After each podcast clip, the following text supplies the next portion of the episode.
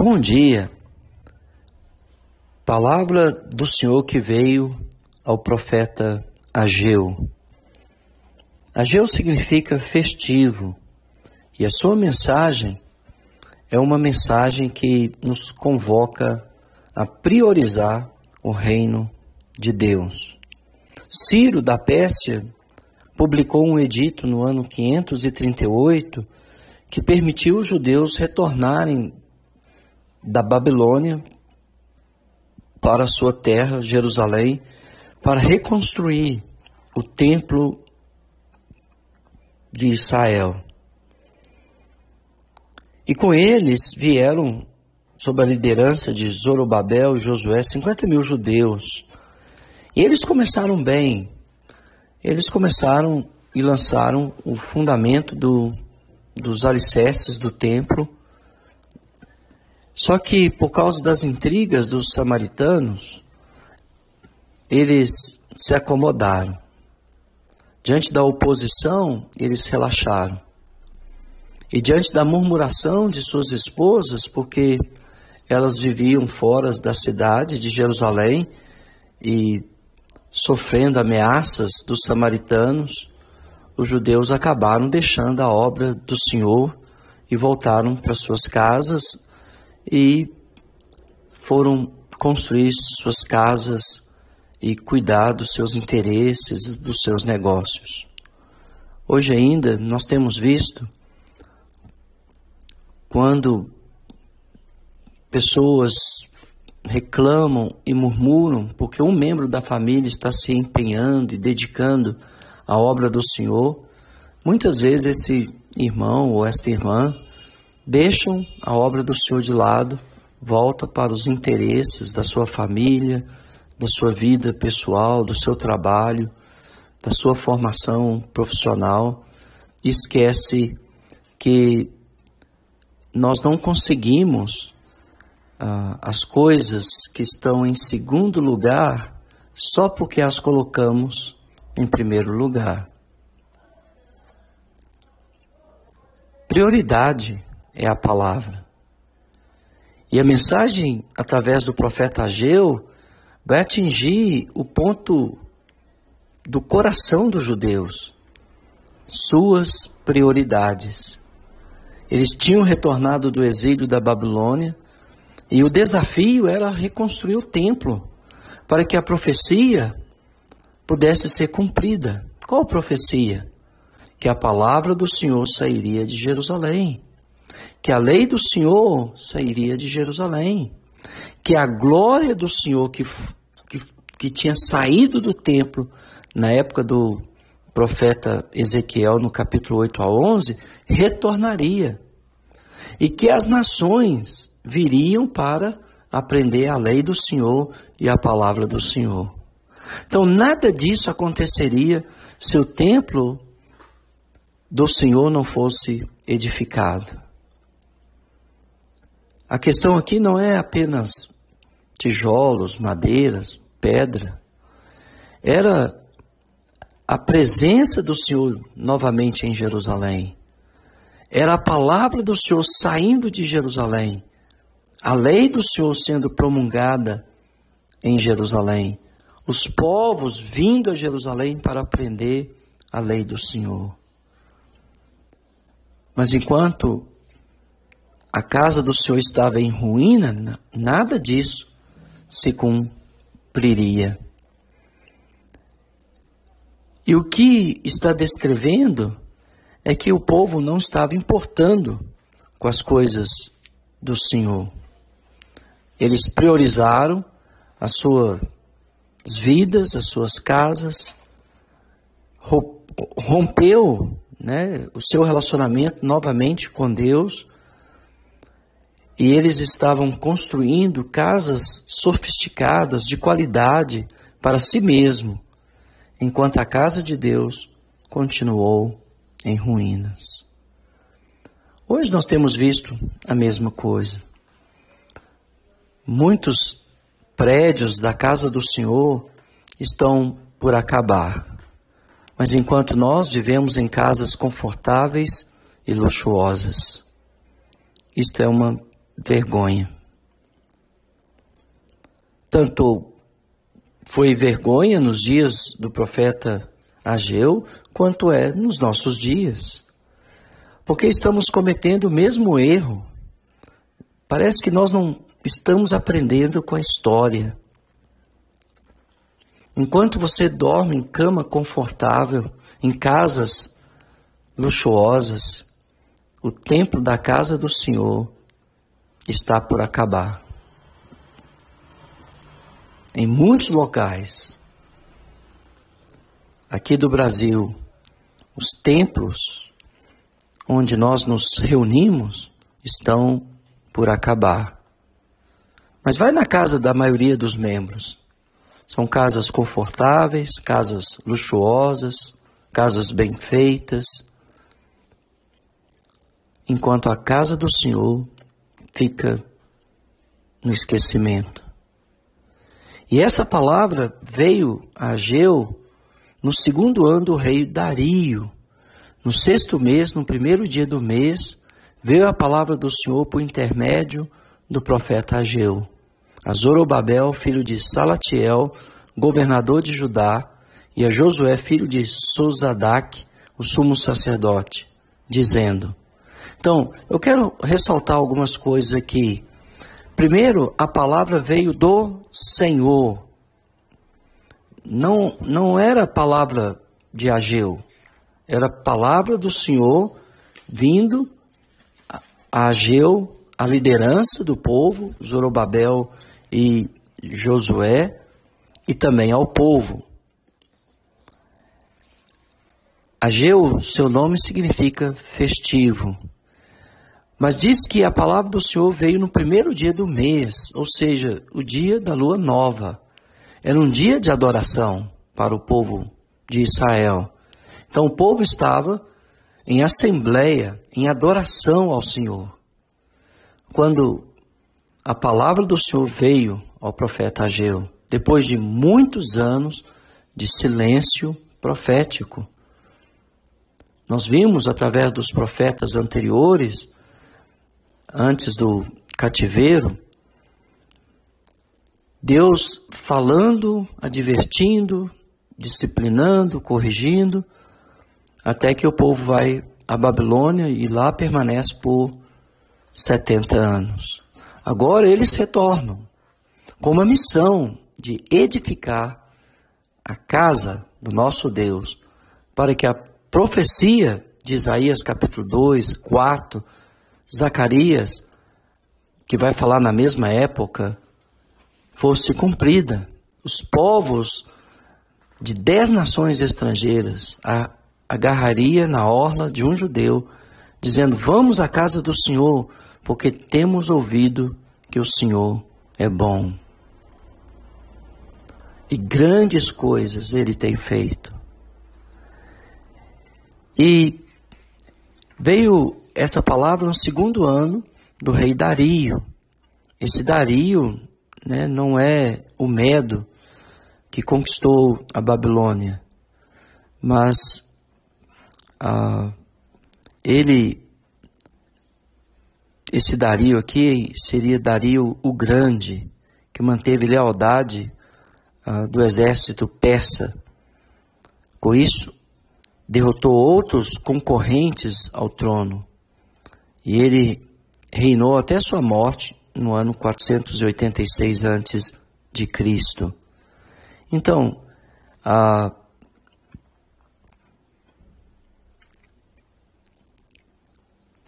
Então esse Dario, esse, ele subiu ao trono da Pérsia no ano 521. Então no segundo ano do reinado dele,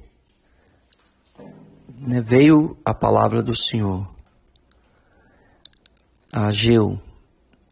E olha o que ele disse: Assim fala o Senhor dos exércitos. Esse povo diz: então, o que o povo está dizendo? O povo está dizendo que não era a hora de reconstruir o templo. Não veio ainda o tempo, o tempo em que a casa do Senhor deve ser edificada. eles estão dizendo que não é a hora. Diante da oposição, diante da murmuração das suas esposas, eles dão uma desculpa esfarrapada, dizendo que não era a hora de reconstruir a casa do Senhor.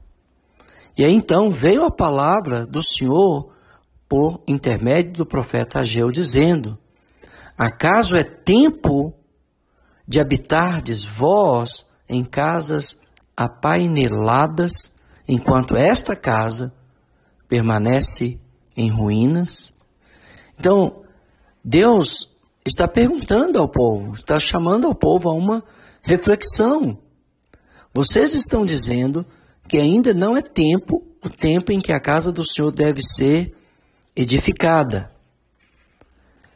Mas vocês estão vivendo em casas luxuosas.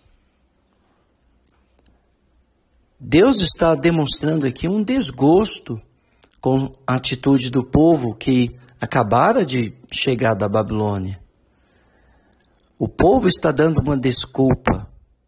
Eles abandonaram a casa do Senhor eles vieram do cativeiro para edificar o templo do Senhor e reconstruir a cidade de Jerusalém. Mas eles estavam, eles já tinham abandonado a casa do Senhor por 15 anos. E durante esse tempo eles estavam edificando casas para si mesmos.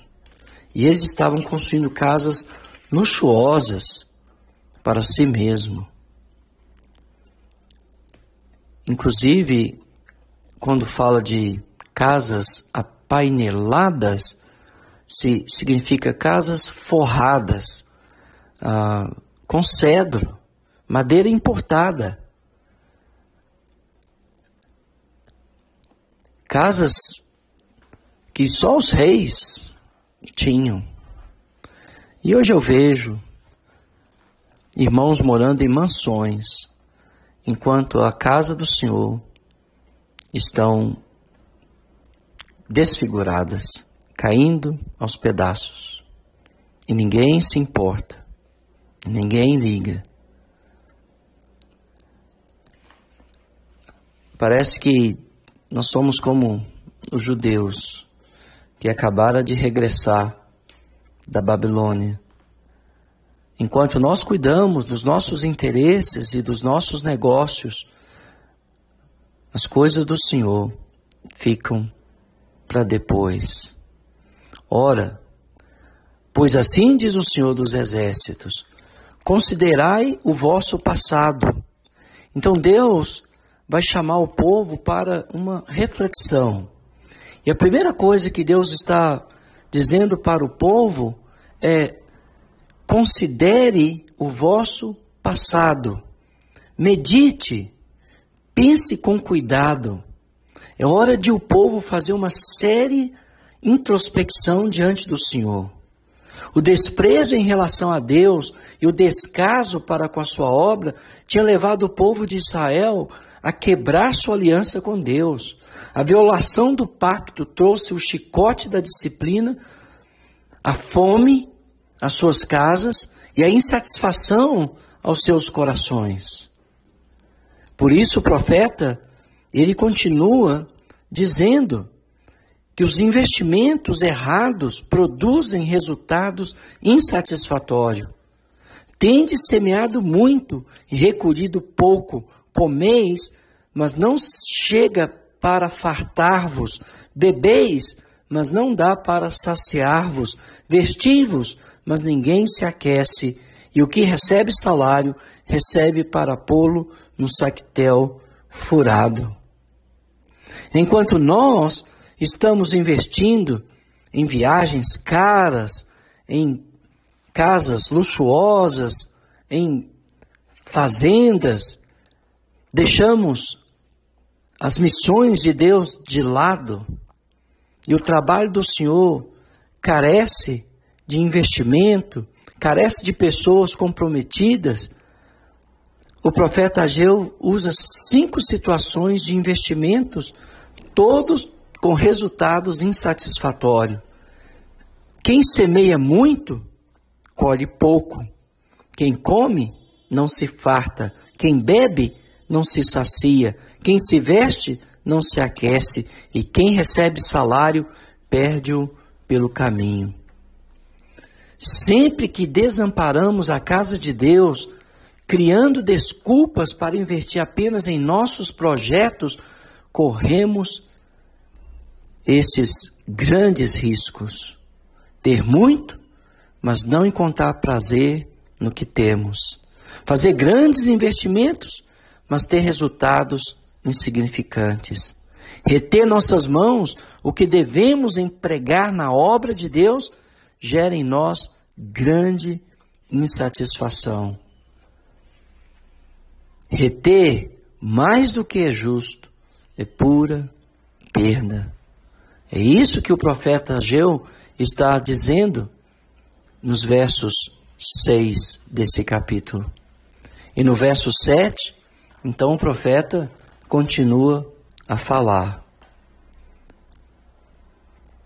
Ele disse: Assim diz o Senhor dos Exércitos: Considerai o vosso passado. De novo, ele chama o povo para meditar na sua própria história e dá uma ordem: subi ao monte, trazei madeira, edificai a casa, dela me agradarei e serei glorificado, diz o Senhor. Então, antes de investir na obra de Deus, precisamos rever as nossas motivações.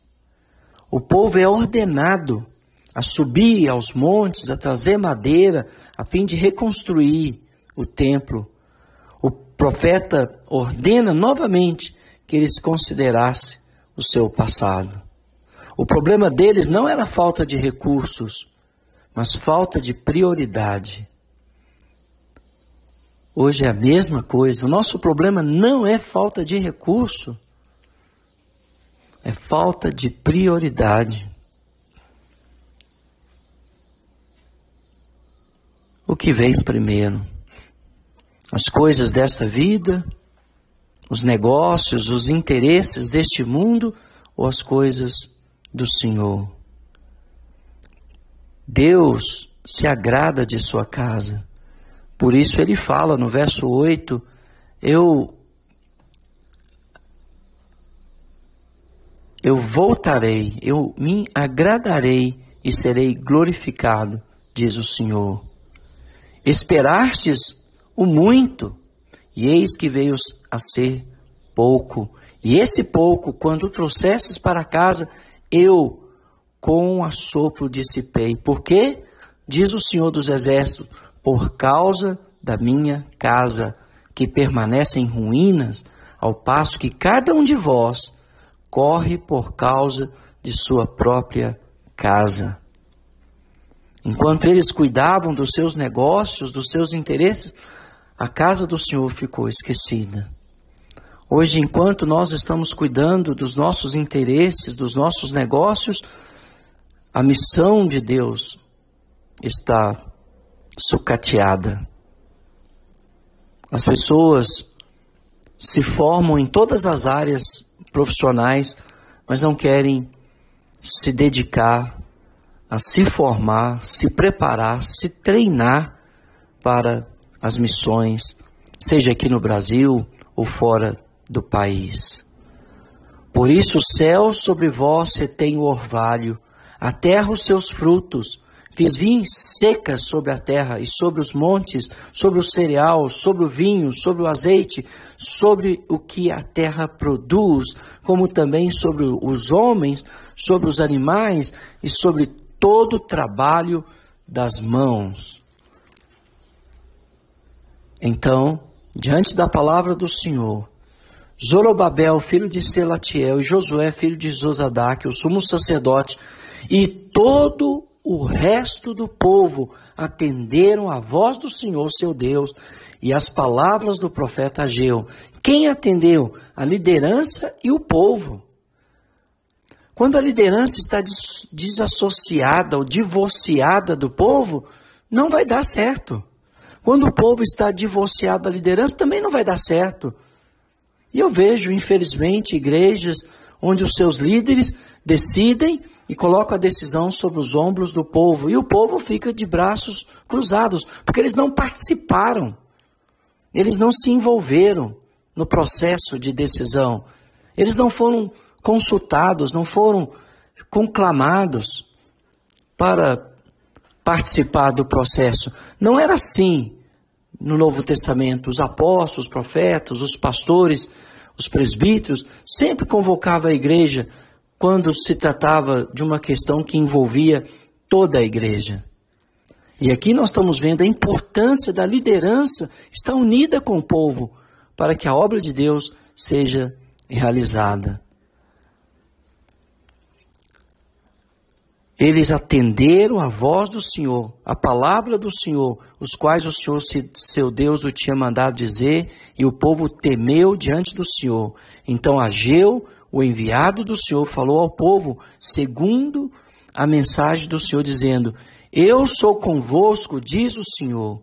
O Senhor despertou o espírito de Zorobabel, filho de Selatiel, governador de Judá, e o espírito de Josué, filho de Zozadac, o sumo sacerdote, e o espírito do resto de todo o povo. E eles vieram e se puseram ao trabalho na casa do Senhor dos Exércitos, seu Deus, ao vigésimo quarto dia do sexto mês. E em quatro anos o templo ficará de pé. Porque a liderança e o povo foram despertados pelo Senhor para a realização desta obra. A minha oração é que o nosso povo, junto com a liderança espiritual que os pastoreiam, sejam despertados para colocar em mão a obra do Senhor e levar a edificação de um templo espiritual nesse país, não de pedras mortas, mas de pedras vivas, que sois vós. Um templo espiritual, onde Deus habita e manifesta a sua glória. Mas isso não quer dizer que devemos ignorar os nossos prédios, devemos zelar por eles da mesma forma que zelamos pelas nossas casas. Que Deus nos abençoe.